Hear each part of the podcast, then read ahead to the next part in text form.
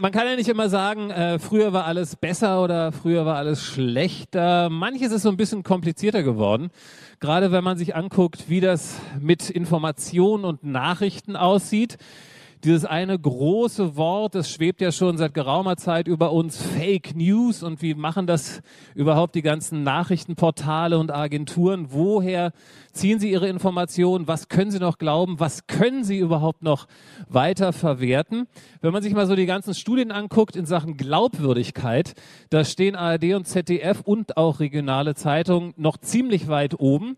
Also diesen äh, Organen vertrauen die Menschen.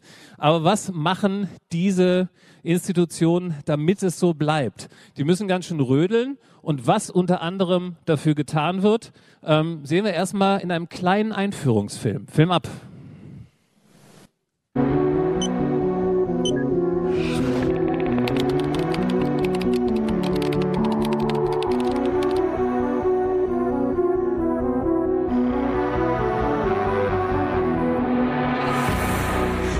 Bewaffnet mit einer Maschinenpistole stürmt in eine beliebte Pizzeria.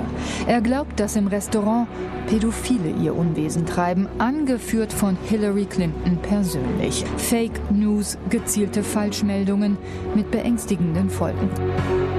Der Papst unterstützt Donald Trump.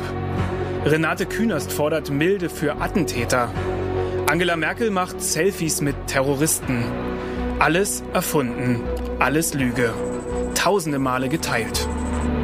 Fake News führen in die Irre, beglaubigen scheinbar das Unglaubliche. Sie peitschen auf und sie dienen der Diffamierung. I'm not going to give you a question. You are fake news. Sir. Unerkannt, ungebremst, unerträglich. Das Netz verführt zum Pöbeln. Sogenannte Trolle machen das ganz professionell. Auch Ludmilla war ein Troll, wie sie sagt. Eine, die im Internet ihr Unwesen treibt. 135 Kommentare musste sie jeden Tag posten in Online-Medien auf Twitter. Man musste die Accounts mit sehr viel Text ausfüllen und das alles sollte auch eine menschliche Komponente haben. Ich habe Kuchen gebacken, war im Kino und in das hinein musste man die politischen Gedanken posten, die der Anweisung entsprachen. Wir haben äh, Manipulation als Service. Es wird angeboten. Jeder, der das Geld hat, kann das kaufen. Wir haben auch andere Akteure, die aus dem Hackerbereich kommen, Hackergruppen, die da aktiv sind, so dass man als Außenstehender eigentlich gar nicht mehr sagen kann, wer ist denn jetzt da äh, der Strippenzieher. Und Meinungsmache geht auch maschinell mit Social Bots. Das sind Roboterprogramme, die vorgeben, Menschen zu sein. Soziale Netzwerke wie Facebook, Twitter und YouTube sind ihr Einsatzgebiet. Ihre Entwickler können sie so programmieren, dass sie zu einem bestimmten Thema im Internet Stimmung machen. Analyseprogramme zeigen, jede fünfte Nachricht während einer Talkshow kommt inzwischen von einem Bot, Tendenz steigend. Die Internetnutzer werden kritischer werden müssen, denn hinter jeder Nachricht, jedem Eintrag könnte ein Computerprogramm und dessen Propaganda stecken.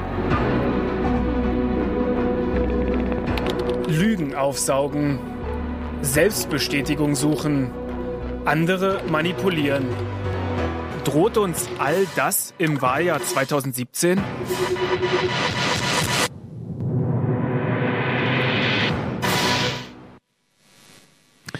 Bitte begrüßen Sie auf der Bühne der Republika 2017 Klaus Kleber, Eva Maria Lemke und Ralf Panicek vom ZDF.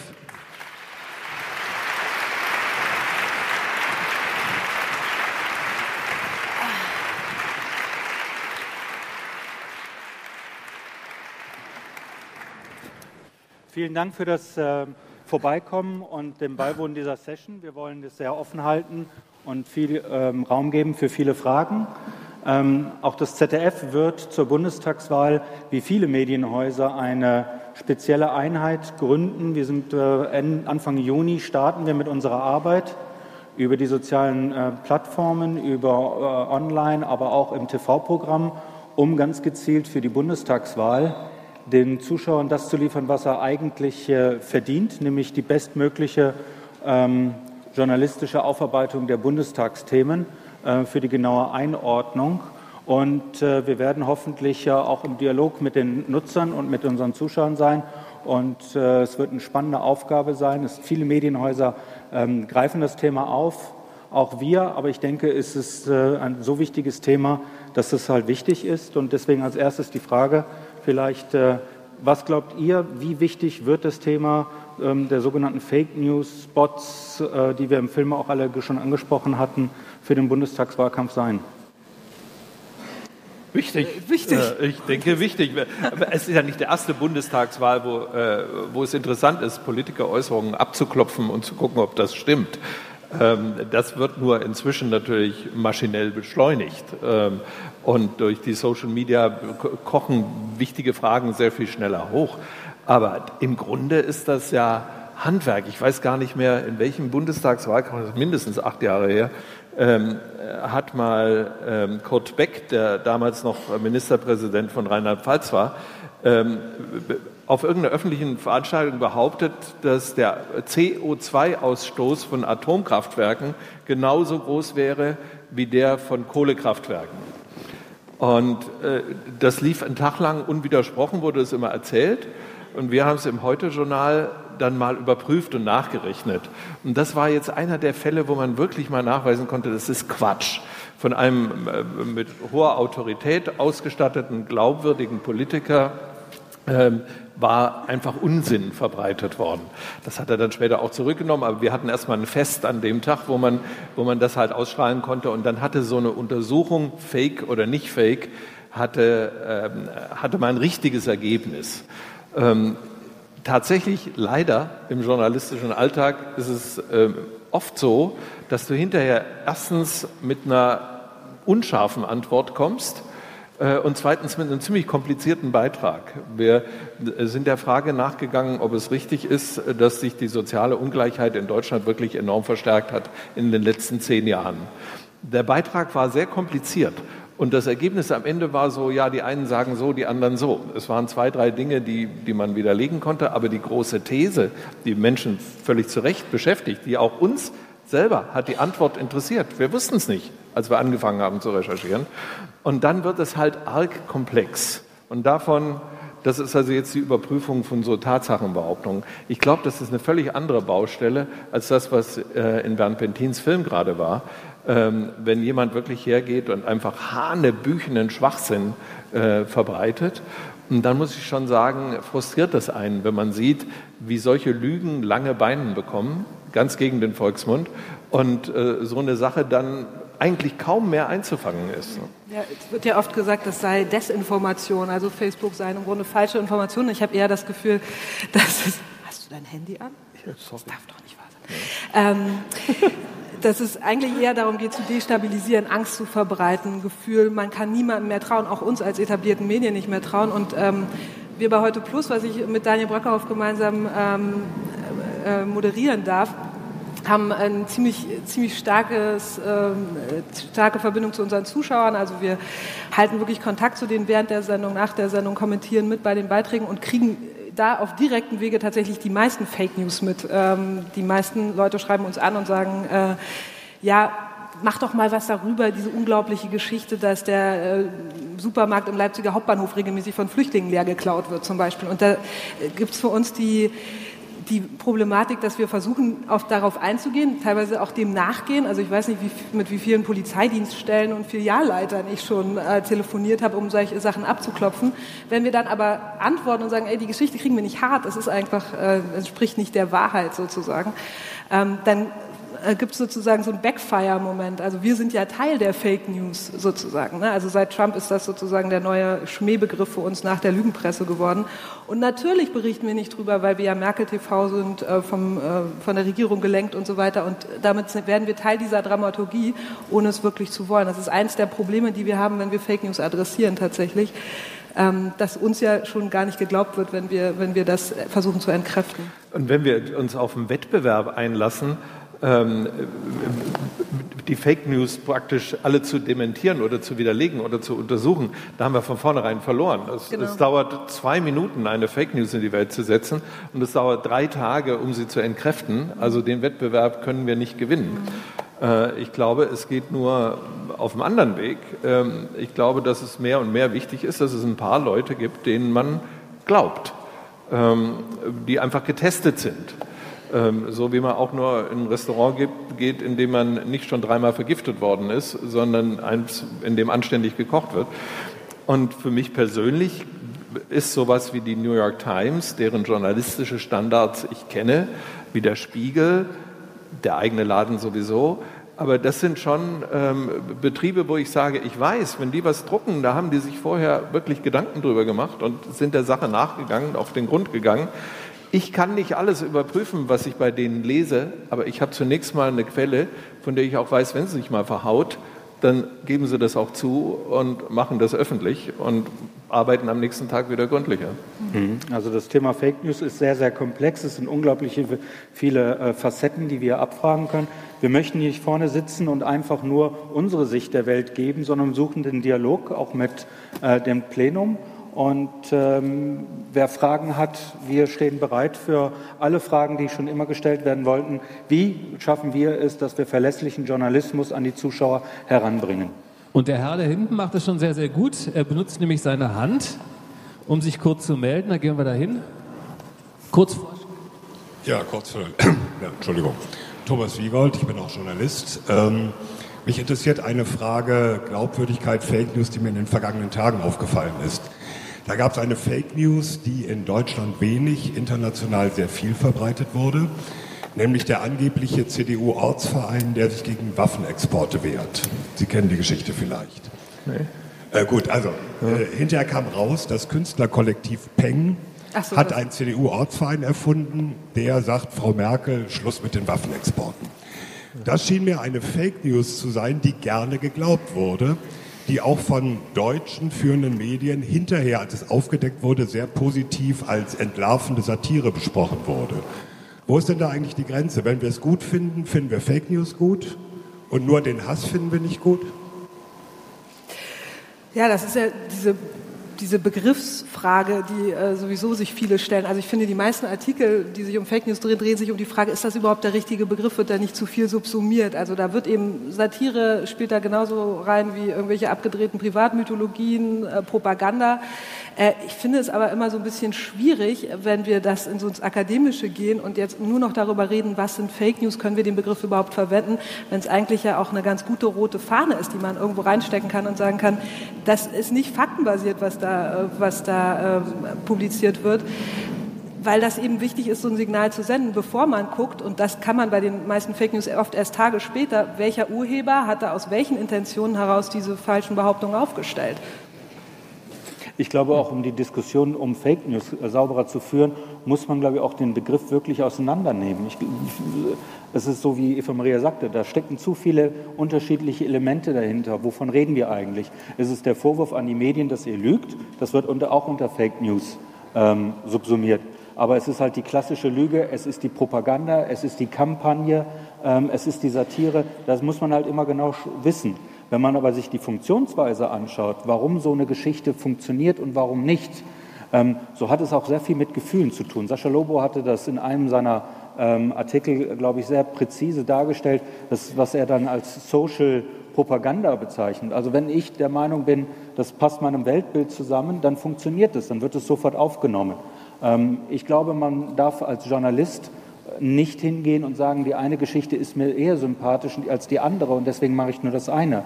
Ähm, Kampagnen gegen die AfD müssen genauso angeschaut werden wie Kampagnen gegen die CDU. Ich habe ähm, äh, an die Bühne eine Bitte. Ich, ich finde den Republika-Ansatz ganz toll, dass wir hier auf Augenhöhe miteinander äh, reden.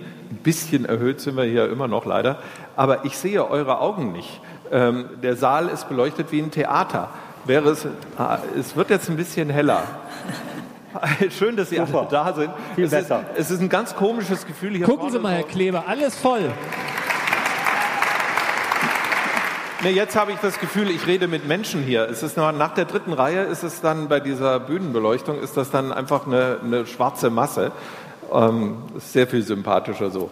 Fake News ist für mich den Begriff darf man ja auch für sich selber definieren, weil ja offensichtlich jeder damit Schindluder treibt. Ich sage, Fake News sind Nachrichten, die mit einer Absicht verfälscht worden sind. Es sind Umzu-Nachrichten. Ich bringe das raus, um jetzt der Person oder der politischen Richtung, der Partei oder Organisation XY zu schaden ähm, und, äh, oder jemand anderem zu nutzen. Äh, das unterscheidet sich völlig von einem Fehler, der uns im redaktionellen Alltag passiert, ähm, wenn wir irgendwas falsch gemeldet haben, was wir versuchen im Allgemeinen noch in der laufenden Sendung zu korrigieren. Da ist dann, sind Social Media eine gute, ähm, ein gutes Echo. Und die Kollegen, die in der Redaktion sitzen, während wir senden und sowas mitkriegen, die wissen auch, dass ich das in die Sendung gesagt bekommen möchte, wenn ich irgendwann einen Fehler gemacht habe, jemand hat den aufgespürt und unser schnelles Ergebnis ist, der, der, wir haben Unrecht, die haben Recht, dass man das auch in der Sendung korrigiert. Ich finde, das gehört sich. Und nicht, wenn, wir können nicht in jeder Sendung sagen, vor acht Wochen haben wir was gesagt, äh, das waren nicht 38 Leute, das waren 39.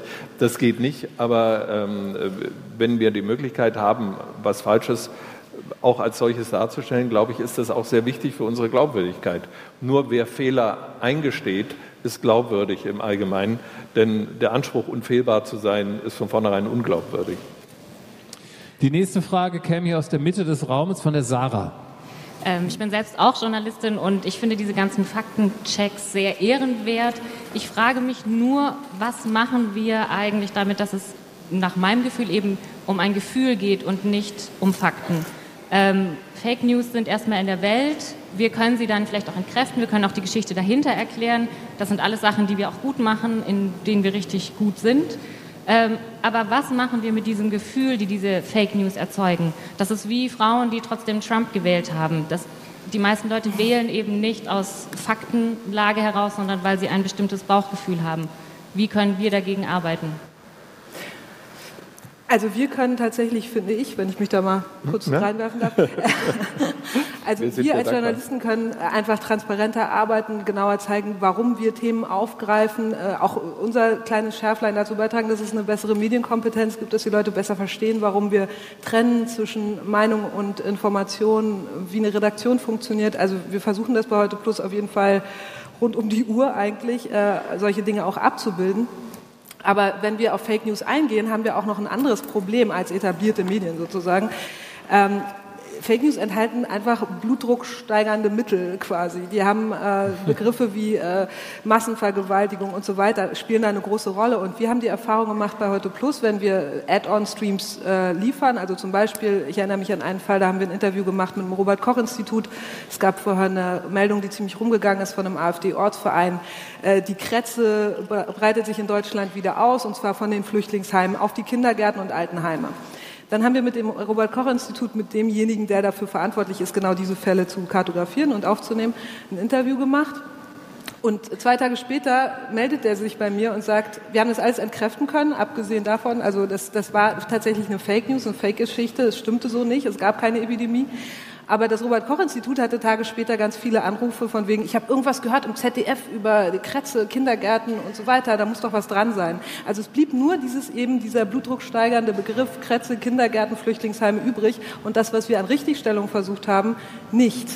Und da müssen wir echt aufpassen, dass wir nicht über jedes Stück, Stöckchen ähm, springen, was uns hingehalten wird. Ich glaube, dass das tatsächlich eine Anstrengung ist, die nicht nur von Journalisten und nicht nur von den Plattformen unternommen werden kann, sondern von der Zivilgesellschaft. Ich glaube, dass jeder gefordert ist, wenn er sowas sieht, das zu melden oder auch das zu dementieren, wenn er weiß, äh, dass es eben nicht stimmt.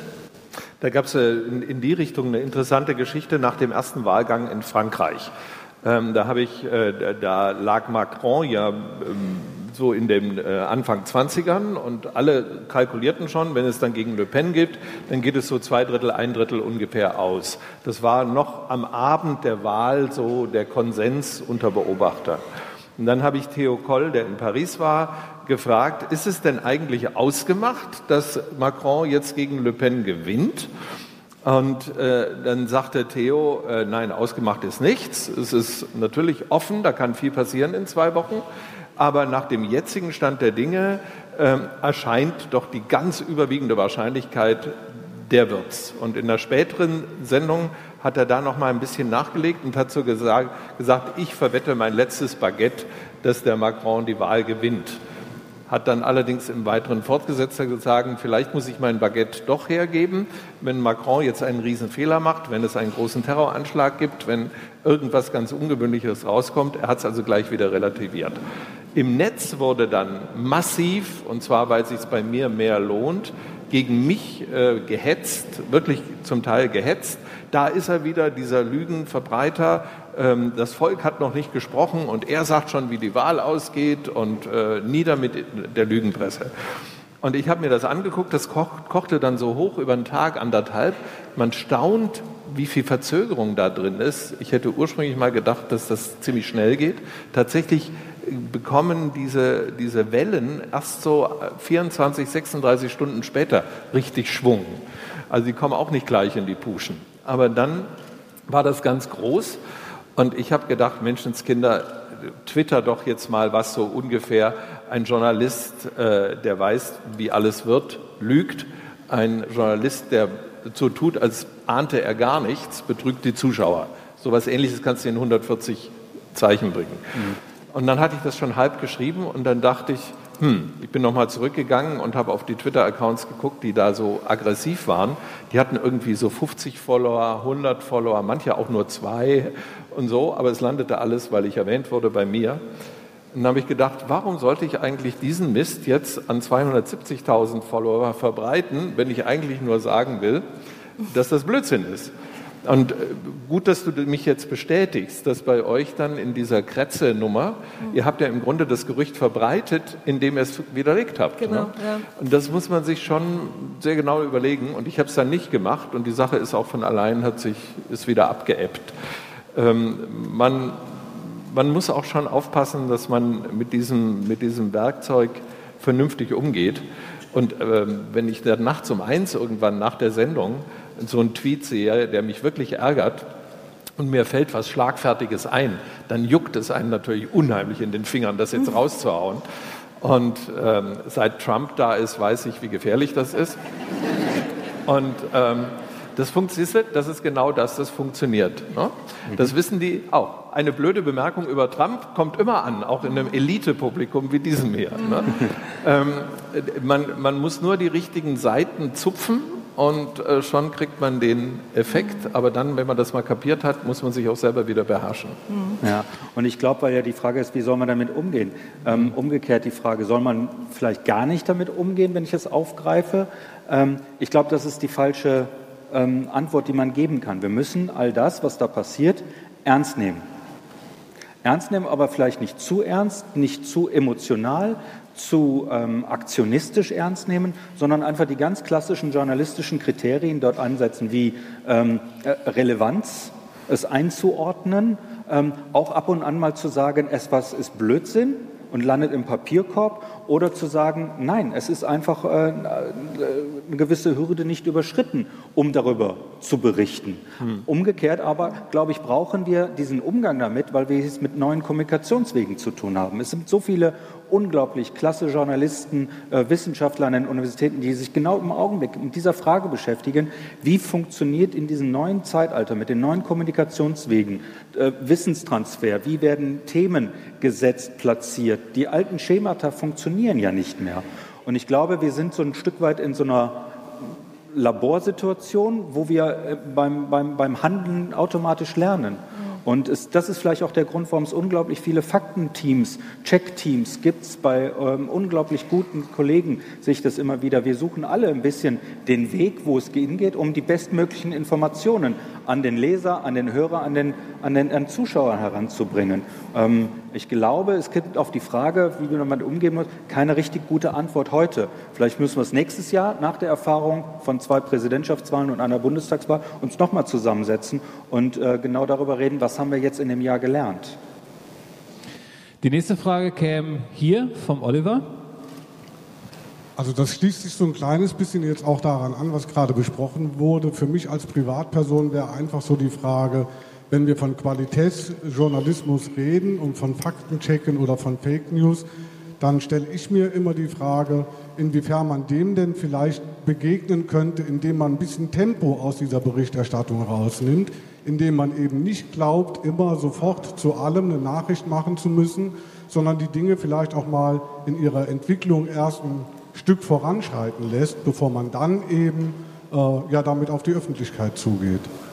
Ja, auf jeden Fall. Ich finde zum Beispiel, ähm, also in, Zeichen, in Zeiten, in Zeiten von Social Bots beispielsweise, finde ich es immer wieder interessant, äh, wenn wir von Eliten reden, dann reden wir auch davon, dass, äh, dass viele Journalisten tatsächlich sich von Twitter-Trends beeinflussen lassen. Und da müssen wir super vorsichtig sein. Ich finde es zum Beispiel Wahnsinn eigentlich, dass immer wieder Kollegen sagen, guck dir an, die AfD ist so erfolgreich äh, social, die haben super viele Follower bei Twitter und bei Facebook.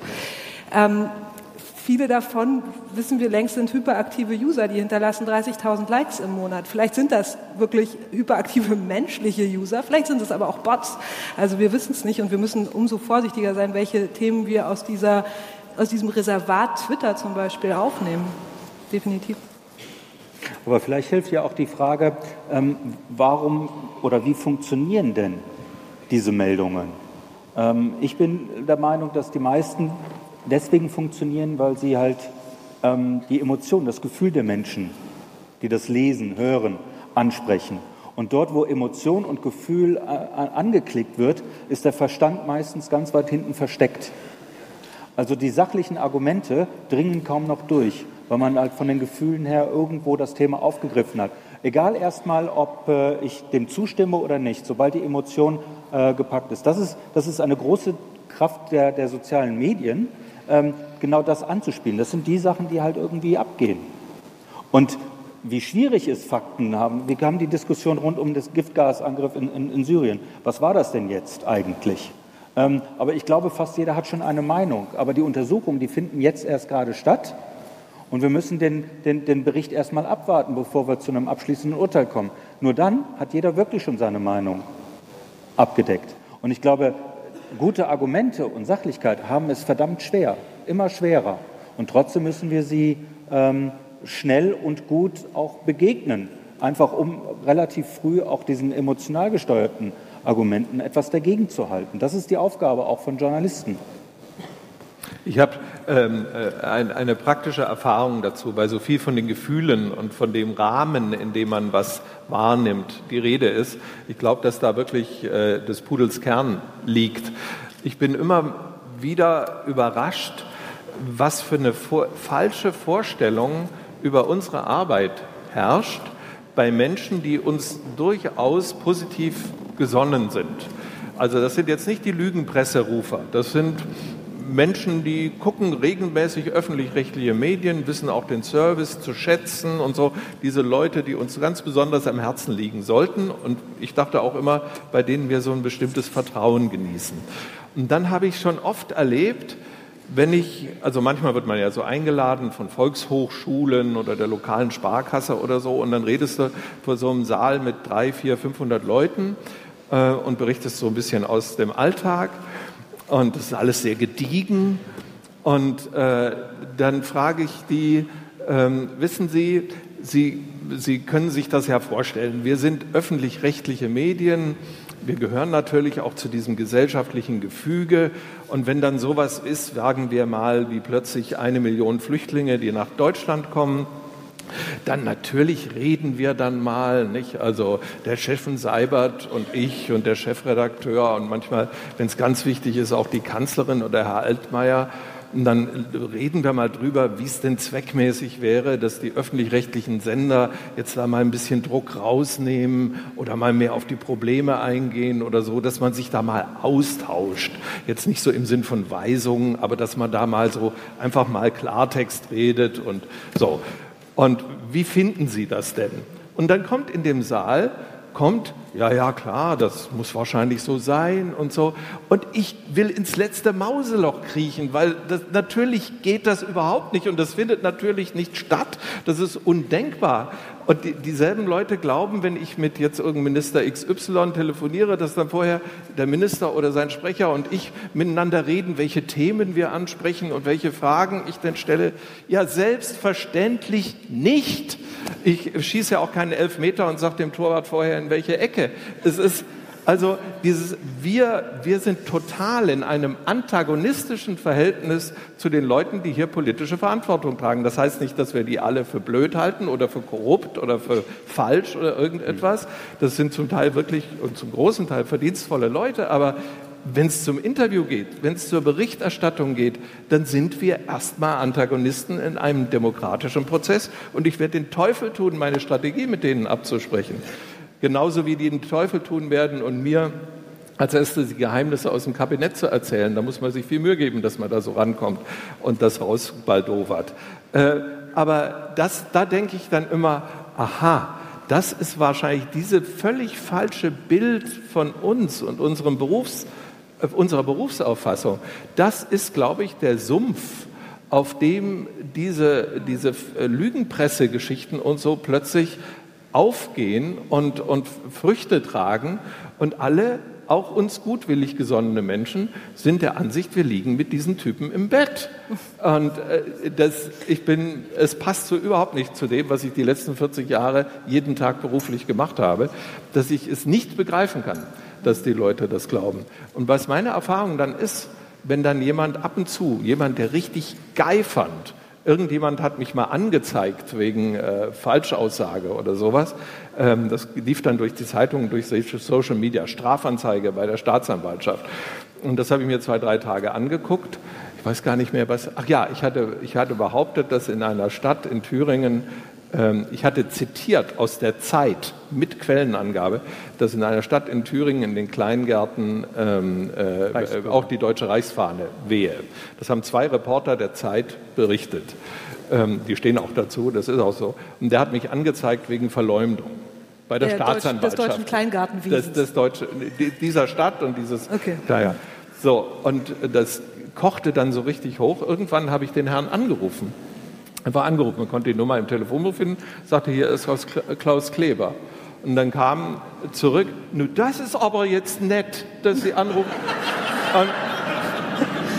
Und, und, und äh, das, ich, ich meine das nicht als lustige Anekdote, ich finde das sehr illustrativ. Dieser Typ, der mit der Merkel jeden Tag telefoniert und mit ihr klarzieht, wie die Berichterstattung ist, der ruft mich jetzt an und nimmt mich ernst. Mhm. Ähm, das war auch der Sinn dieses Anrufs, dass ich ihn ernst nehme und dann wir haben uns nett unterhalten, habe ich gesagt, äh, ja, ich wollte ja nur mal mit Ihnen ins Gespräch kommen. Und dann sagte er, ja, ist eine Strafanzeiger wirklich jetzt der Einzige?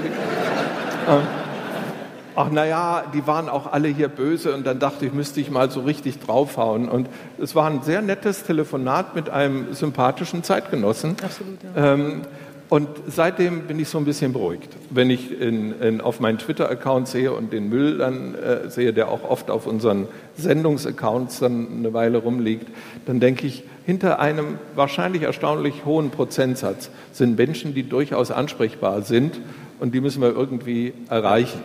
Äh, aber nicht jeder, der sagt, wir seien Büttel des Systems, glaubt das auch wirklich. Ja, das glaube ich auch. Also ich glaube, das machen wir auch regelmäßig, wenn uns jemand Lügenpresse entgegenschreit äh, im Stream oder so, äh, antworten wir eigentlich regelmäßig, was war gelogen, sag uns bitte genau die Stelle, die Zeit, den mhm. Timecode oder was auch immer da kommt dann nicht mehr viel. Es sei, und was dann oft kommt, ist, ach, nett, dass ihr fragt.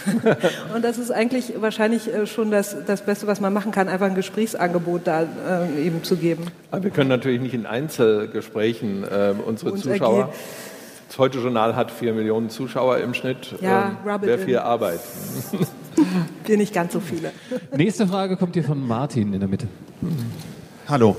Ähm, ich frage mich, ob wir das Thema wirklich richtig angehen, wenn wir äh, das mit Faktenchecks und diese ganzen äh, Fake News-Debatte auf die Faktenlage begrenzen. Also auf die Frage, ob es wahr ist oder falsch. Ist nicht eigentlich die viel interessantere Frage, ob es relevant ist oder nicht relevant? Mhm. Weil solange wir diese reine Faktencheckerei und damit ja auch die Relevanz dieser Informationen letztlich bestätigen, in den Vordergrund schieben, äh, lassen wir uns die Themen ja diktieren. Also da geht es ja nur noch darum, ist das, was jetzt eigentlich schon als Munition im Meinungskampf verwendet wird, etwas, was man verwenden darf oder nicht. Also wir diskutieren darüber, ob die Waffe zulässig ist, aber wir diskutieren nicht mehr darüber, ob der Konflikt zulässig ist.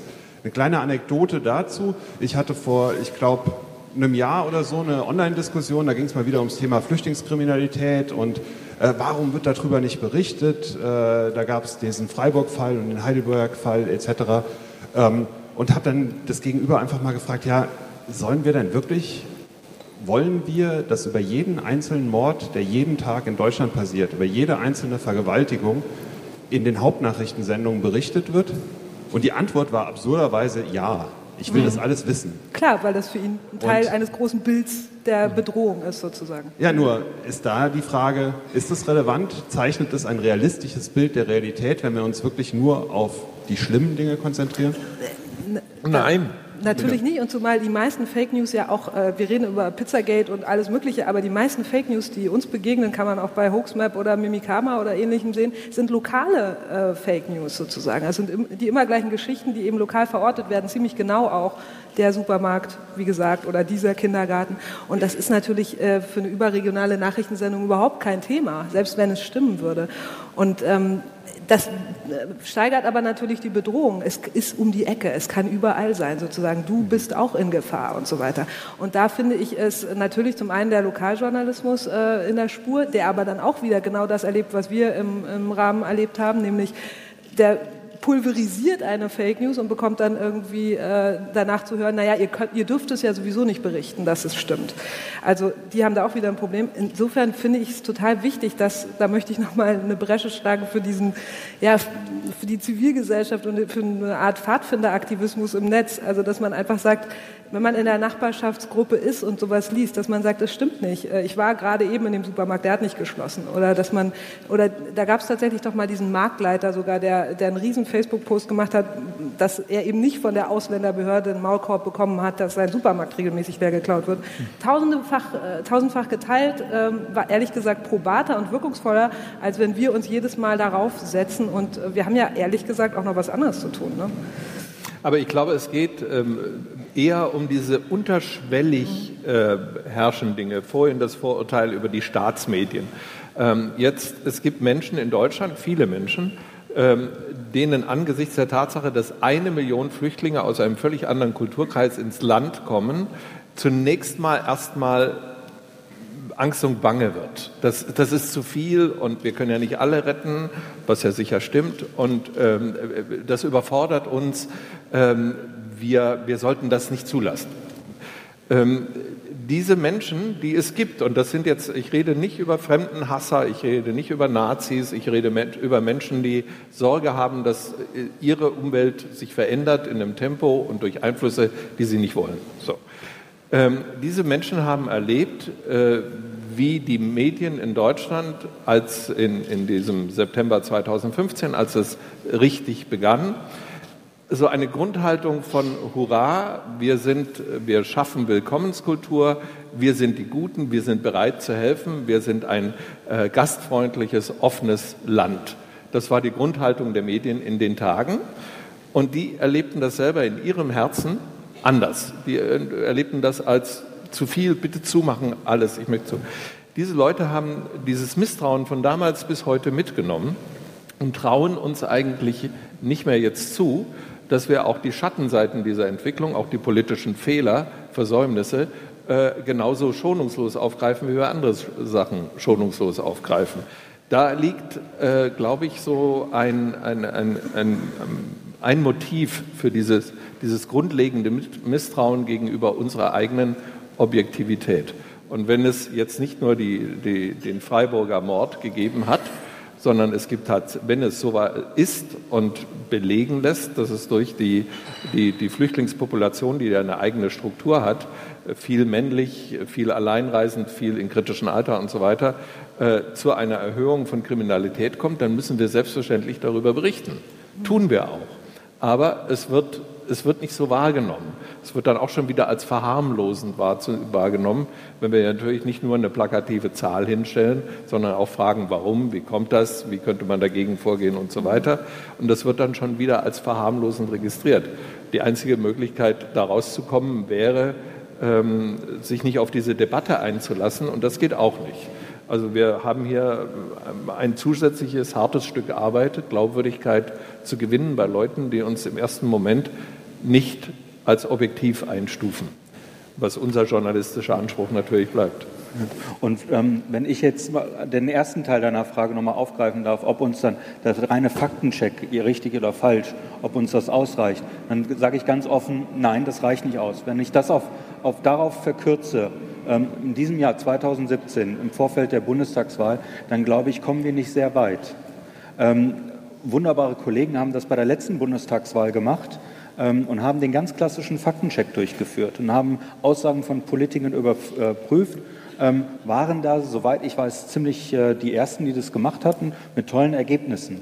Ähm, in, diesen, in, in den Jahren bis heute hat sie aber unglaublich viel getan, wie der politische Diskurs funktioniert. Es sind neue Spieler dazu gekommen, es sind neue Mechanismen, neue Schnelligkeiten und so dazu gekommen. Ich glaube, das zu reduzieren, nur auf ist das richtig oder falsch, ähm, führt uns nicht weit. Ja. Nehmen wir mal ein anderes Beispiel. Ähm, mir fällt zum Beispiel die, äh, die, die, diese Doping, ich sage mal ein Stück weit jetzt provokant, die Dopinghysterie irgendwo in den Nullerjahren da ein. Äh, es waren unglaublich viele Journalisten auf dem Weg und wollten einen Radprofi überführen. Und je prominenter der Name ist, ähm, desto größer ist dann der journalistische das journalistische Renommee des danach Gewinner.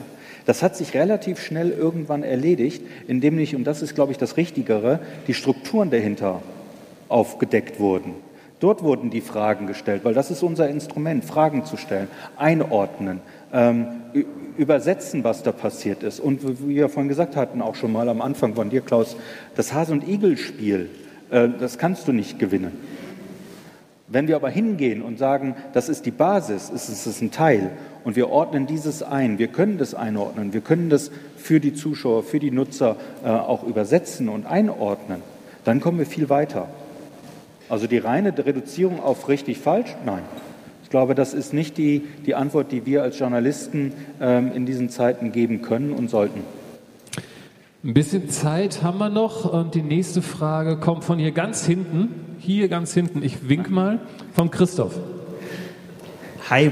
Ähm, Im Jahr 2017 ist es ziemlich einfach, selber Videos zu produzieren, selber eine Website aufzusetzen, selber zu wirken, als würde man guten Journalismus machen, aber darunter eben falsche Nachrichten zu verbreiten. Ist es sinnvoll, ist es notwendig, dass wir beispielsweise wie es einen äh, Pressefreiheitsindex gibt, einen Transparency Score, einen Credibility Score auf äh, Medium-Basis, auf Publisher-Basis, beziehungsweise vielleicht sogar auf einer Journalistin, auf, auf einer Personenbasis einführen und dadurch sagen, okay, ähm, wir versuchen es irgendwie zu messen, anhand von Kriterien festzulegen, wer ist äh, vertrauenswürdig, wer ist nicht vertrauenswürdig. Brauchen wir das? Würde das angreifbarer machen oder würde es eben diese Transparenz erhöhen und auf Basis des Mediums sagen, dieses Medium ist vertrauenswürdig. Das kann nicht funktionieren. Das, das, ja, wer, wer sollte das man festlegen, ja denen vertrauen. Ne? Ja, eben. Und wer sollte das festlegen? Aber es ist natürlich schon die Frage, in, der, in, der, in diesen Zeiten, in denen so viele als Massenmedium letztendlich äh, fungieren und äh, Dinge veröffentlichen, wäre es nicht äh, besser, wenn es auch eine ja, eine breitere Medienkompetenz gibt, wenn mehr Leute darüber Bescheid wissen, wie wir arbeiten und wie man als Journalist arbeitet. Das wissen, wie du ja gerade schon eindrucksvoll äh, illustriert hast, irgendwie erstaunlich wenige. Und äh, es gibt da ähm, gute Projekte. Wir haben vorhin schon drüber geredet, Kurt Schnibbens Reporterfabrik, also Online-Tutorials für nicht professionelle Journalisten äh, kostenlos zur Verfügung zu stellen, um eben genau diese Dinge zu zeigen. Wie arbeiten Journalisten eigentlich? Wie arbeiten Redaktionen? Ähm, wie beschafft man sich Quellen und wie prüft man, ob die richtig sind? Oder die Idee von äh, diesem äh, Wikipedia-Gründer äh, Jimmy Wales, der quasi jetzt gerade so äh, Wikitribune aufsetzt, also quasi ein öffentliches Portal, erstmal englischsprachig, was Fake News äh, prüfen soll, wo auch professionelle Journalisten und wie er sagt, Citizen Journalists zusammenarbeiten. Also das kann nur gut sein, wenn sich mehr Leute auch äh, in diesen Fragen bilden und dann auch letztendlich auch äh, positive Effekte für uns haben, weil mehr Leute verstehen, wie wir arbeiten und warum wir bestimmte Sachen eben nicht bringen und warum das nichts mit, unbedingt mit Lügen zu tun hat oder mit böser Absicht. Ja, es ist ja zum Beispiel sehr merkwürdig, dass man in Deutschland äh, einen Schulabschluss machen kann oder einmal mitgekriegt zu haben, wie die Massenmedien, die man mhm. täglich nutzt, ähm, funktionieren. Äh, es gibt, keiner weiß das.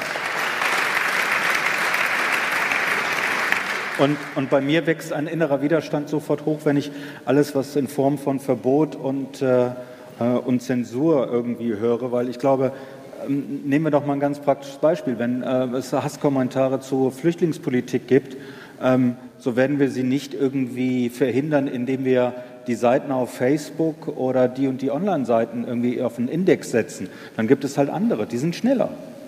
Und es, es funktioniert einfach nicht. Ich glaube, wir werden die Diskussion dann nur woanders hinlenken. Ähm, und alles, was mit Verbot zu tun hat, glaube ich, wird nicht allzu weit äh, führen. Da, ähm, eines muss man, glaube ich, ähm, erkennen. Wir, wir reden jetzt über Fake News auf einem Level, ähm, der noch relativ harmlos ist, der aus persönlichen Emotionen gesteuert ist. Aber ich muss natürlich auch mal auf die große Bühne schauen. Ähm, wenn ich als Machthaber eines Landes, ganz egal in welcher Hauptstadt, in welcher Öst, westlichen oder östlichen bin, und ich halte es für in meinem Machtinteresse liegend, ein Nachbarland zu überfallen oder Chemiewaffen einzusetzen oder äh, ein, ein anderes Land zu untergraben oder so etwas, was alles nicht geht, was geächtet ist in der internationalen Community, ähm, dann äh, muss ich das nicht mehr unbedingt heimlich machen. Ich kann das ziemlich offen machen, solange es mir gelingt, durch äh, die Steuerung des Meinungsbildes dafür zu sorgen, dass die Leute sich nicht ganz sicher sind, ob ich das jetzt wirklich gemacht habe oder mhm. nicht. Ich muss nicht unschuldig darstellen. Es reicht, um durchzukommen mit so einem kriminellen völkerrechtswidrigen oder was auch immer Verhalten, reicht es, die Gewissheiten zu erschüttern. Wenn dann die Leute in, in Frankreich, England, Deutschland, Amerika ähm, sagen, ach naja, mit dem Giftgaseinsatz, die einen sagen so, die anderen sagen so, so richtig plausibel ist es nicht, dann habe ich eigentlich schon gewonnen. Ähm, wir Journalisten sind auch schon dazu da, ähm, nach bestem Wissen und Gewissen Gewissheiten zu vermitteln, wo eine Gewissheit sich aufstellen lässt. Wenn ich, äh, wenn ich es zulasse, dass die Leute immer noch glauben, dass Elvis Presley lebt und dass die Mondlandung äh, in einem Studio in Hollywood nachgestellt worden ist, dann ist es harmlos. In dem Moment, wo es um Dinge geht, wie, äh, wie gerade völkerrechtswidrige Angriffskriege oder so, äh, muss ich es als Journalist, als Community der Journalisten auch schaffen, die Dinge, die feststehen, die beweisbar sind, auch wirklich so festgefügt dem Publikum zu präsentieren, dass sie überzeugt werden können von etwas, was stimmt. Das Diffuse ist sehr gefährlich. Ähm, das heißt, ähm, freie Bahn den Betrügern. Die nächste Frage kommt noch von weiter hinter, von der Friederike. Ähm, genau, ich, äh, ihr habt ja gerade gesagt, dass es ähm, immer so fragwürdig ist, ähm, wie weit es hängen bleibt, wenn man sagt, der Fakt ist falsch und hier ist die Richtigstellung. Also dieses Faktenchecken an solches funktioniert alleine immer nicht. Ich habe da sozusagen zwei Fragen zu. Wäre es da nicht noch sinnvoll, das Ganze auch zu ergänzen bei bestimmten ähm, Fake News? Ähm, zu sagen, warum sind die eigentlich in, in, die Welt gesetzt worden? Also welche Agenda steckt da potenziell dahinter oder von wem kommt das Ganze eigentlich? Weil das war ja gerade auch der, äh, das Beispiel in bestimmten Staaten, dass Fake News auch absichtlich in die Welt gesetzt werden beziehungsweise benutzt werden, um ähm, Sachen in Zweifel zu ziehen. Und die andere Frage, die sich mir damit auch äh, noch zu, äh, in dem Zusammenhang stellt, ist, äh, wie bei dem Beispiel äh, mit, mit der Kretze, ähm, oder was das war, war das ja mit diesen Krankheiten und ja, Kitas ja. und so ähm, dass es äh, ja auch ein Problem ist, wenn ich sage, dass etwas nicht stattgefunden hat, dass man ja eigentlich sozusagen vielleicht äh, eine andere Geschichte noch damit verknüpfen muss, weil es sozusagen ähm, sehr schwierig ist, weil dann bleibt irgendwie genau diese zwei Begriffe bleiben hängen und man weiß nicht genau. Also dass man vielleicht noch einen Rahmen drum setzen muss, dass sozusagen was in diese negierte Lücke, die sozusagen da ist, wieder eine neue Geschichte reinsetzt, die aber wahr ist und äh, ja, also weil ich glaube, dass das sozusagen bei Menschen schwierig ist, was sozusagen zu löschen, weil ja immer noch diese Begriffe da sind. Ja, absolut.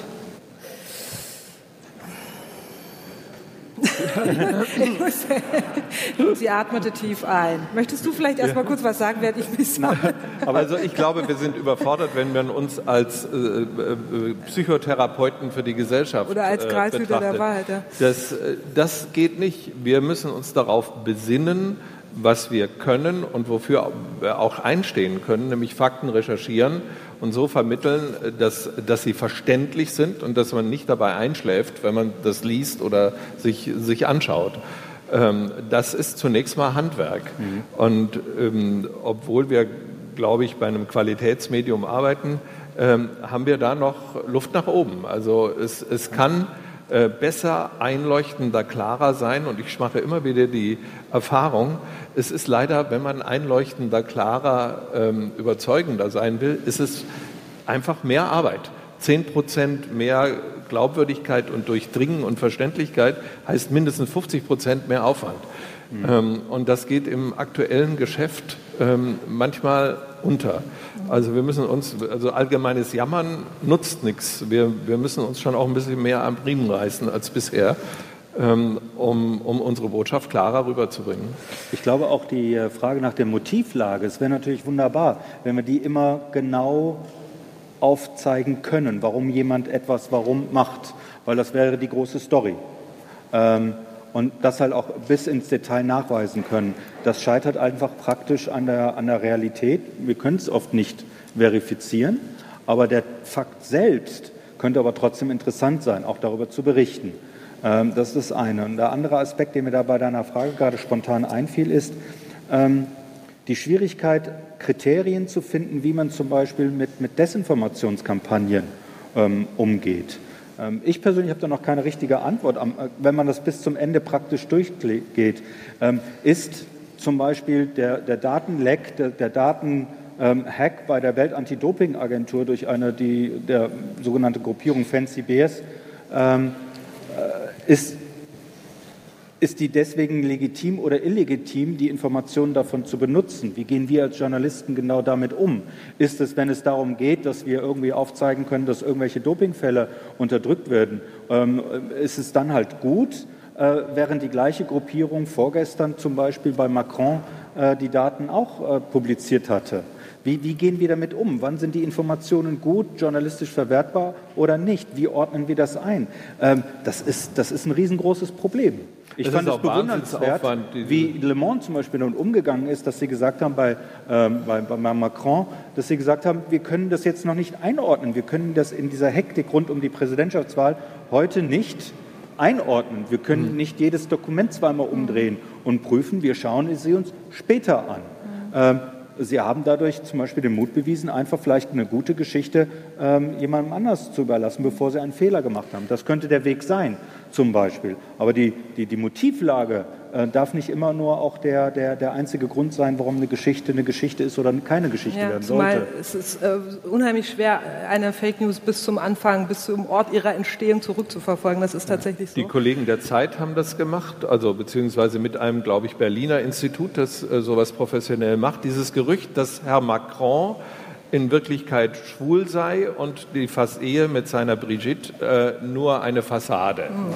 Ähm, das, das kochte mehrfach an dieses Gerücht mhm. und äh, ging immer wieder unter.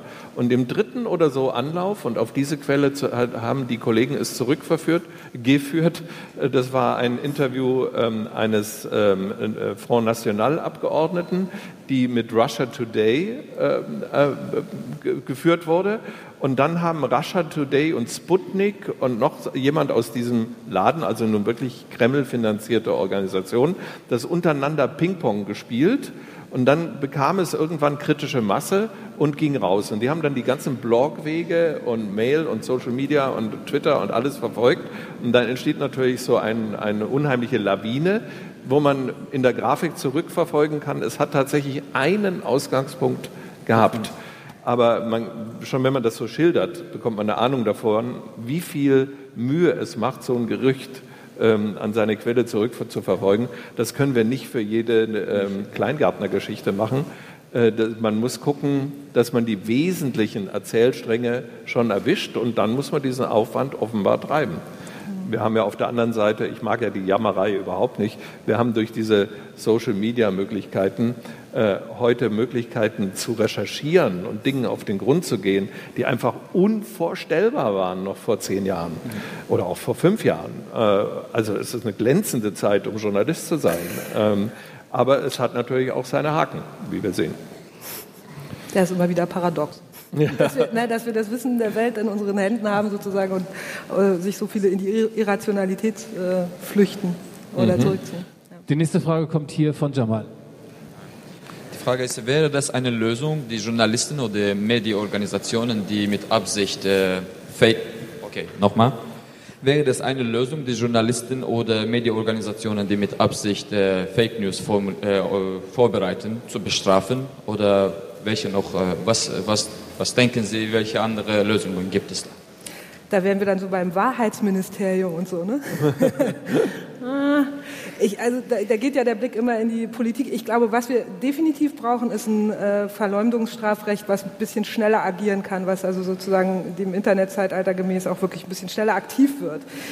Äh, ich halte aber absolut nichts davon, zum Beispiel wie jetzt gerade vorgesehen mit diesem äh, Hate Speech oder wie heißt es richtig, Netzwerkdurchsetzungsgesetz oder so, äh, quasi Facebook die Selbstjustiz zu übertragen, zu entscheiden, was Meinungsfreiheit oder was von der Meinungsfreiheit gedeckt ist und was nicht. Äh, ich glaube nach wie vor, dass es, äh, dass es wirkungsvoller ist, wenn wir, wenn wir mehr Gegenrede haben. Also ähm, wenn wir in Gegenrede gehen oder wenn ich in Gegenrede gehe zu Sachen, die, von denen ich weiß, dass sie nicht stimmen oder nicht stimmen können oder dass es andere Faktenlagen gibt oder andere Quellenlagen wird oft irgendwie in so einem ellenlangen Thread, wo ich mit jemandem diskutiere, gesagt, warum antwortest du dem überhaupt? Der glaubt doch sowieso nur, was er glauben will ich glaube eher, der weiß gar nicht mehr, was er glauben soll. Und derjenige, der mir schreibt, beweist ja eigentlich schon, dass es auch noch die gibt, die mitlesen. Und um die müssen wir uns eigentlich auch ein bisschen bemühen. Also man darf sowas vielleicht auch einfach seltener stehen lassen. Aber ich finde diesen Weg, der, der, Weg ist ganz gefährlich. Mhm. Das ist eine parallele Entwicklung. Seit dem 11. September ähm, haben in der ganzen Welt äh, Regierungen angefangen, ihre Sicherheitsgesetze zu verschärfen. Äh, viele haben das in einer verantwortungsvollen Weise getan, manche nicht mehr so. Und eine Menge Regime auf, dem, auf der ganzen Welt haben dieses, diesen Vorwand Terror benutzt, um legitime Opposition im eigenen Land zu unterdrücken. Denis Yücel ist unter einem Terrorparagraphen hinter Gittern und im Ausnahmerecht wegen Terror äh, braucht er noch nicht mal, äh, hat er noch nicht mal Anspruch auf einen äh, vernünftigen Anwalt. Ähm, das hat die Welt schlechter gemacht, diese Sicherheitsgesetze.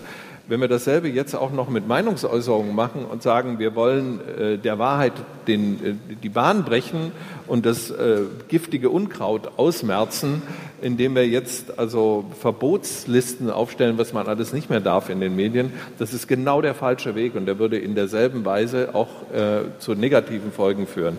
Wir müssen uns als Journalisten herausgefordert sehen und mit, wir müssen an Mitteln arbeiten, mit dieser Gefährdung fertig zu werden. Wir werden sie nie beseitigen können. Äh, aber zurück und einzuhegen auf ein, auf ein Volumen und eine Giftigkeit, mit der die Gesellschaft leben kann. Und das ist vor allen Dingen eine journalistische Aufgabe, glaube ich, und keine für den Gesetzgeber. Ja.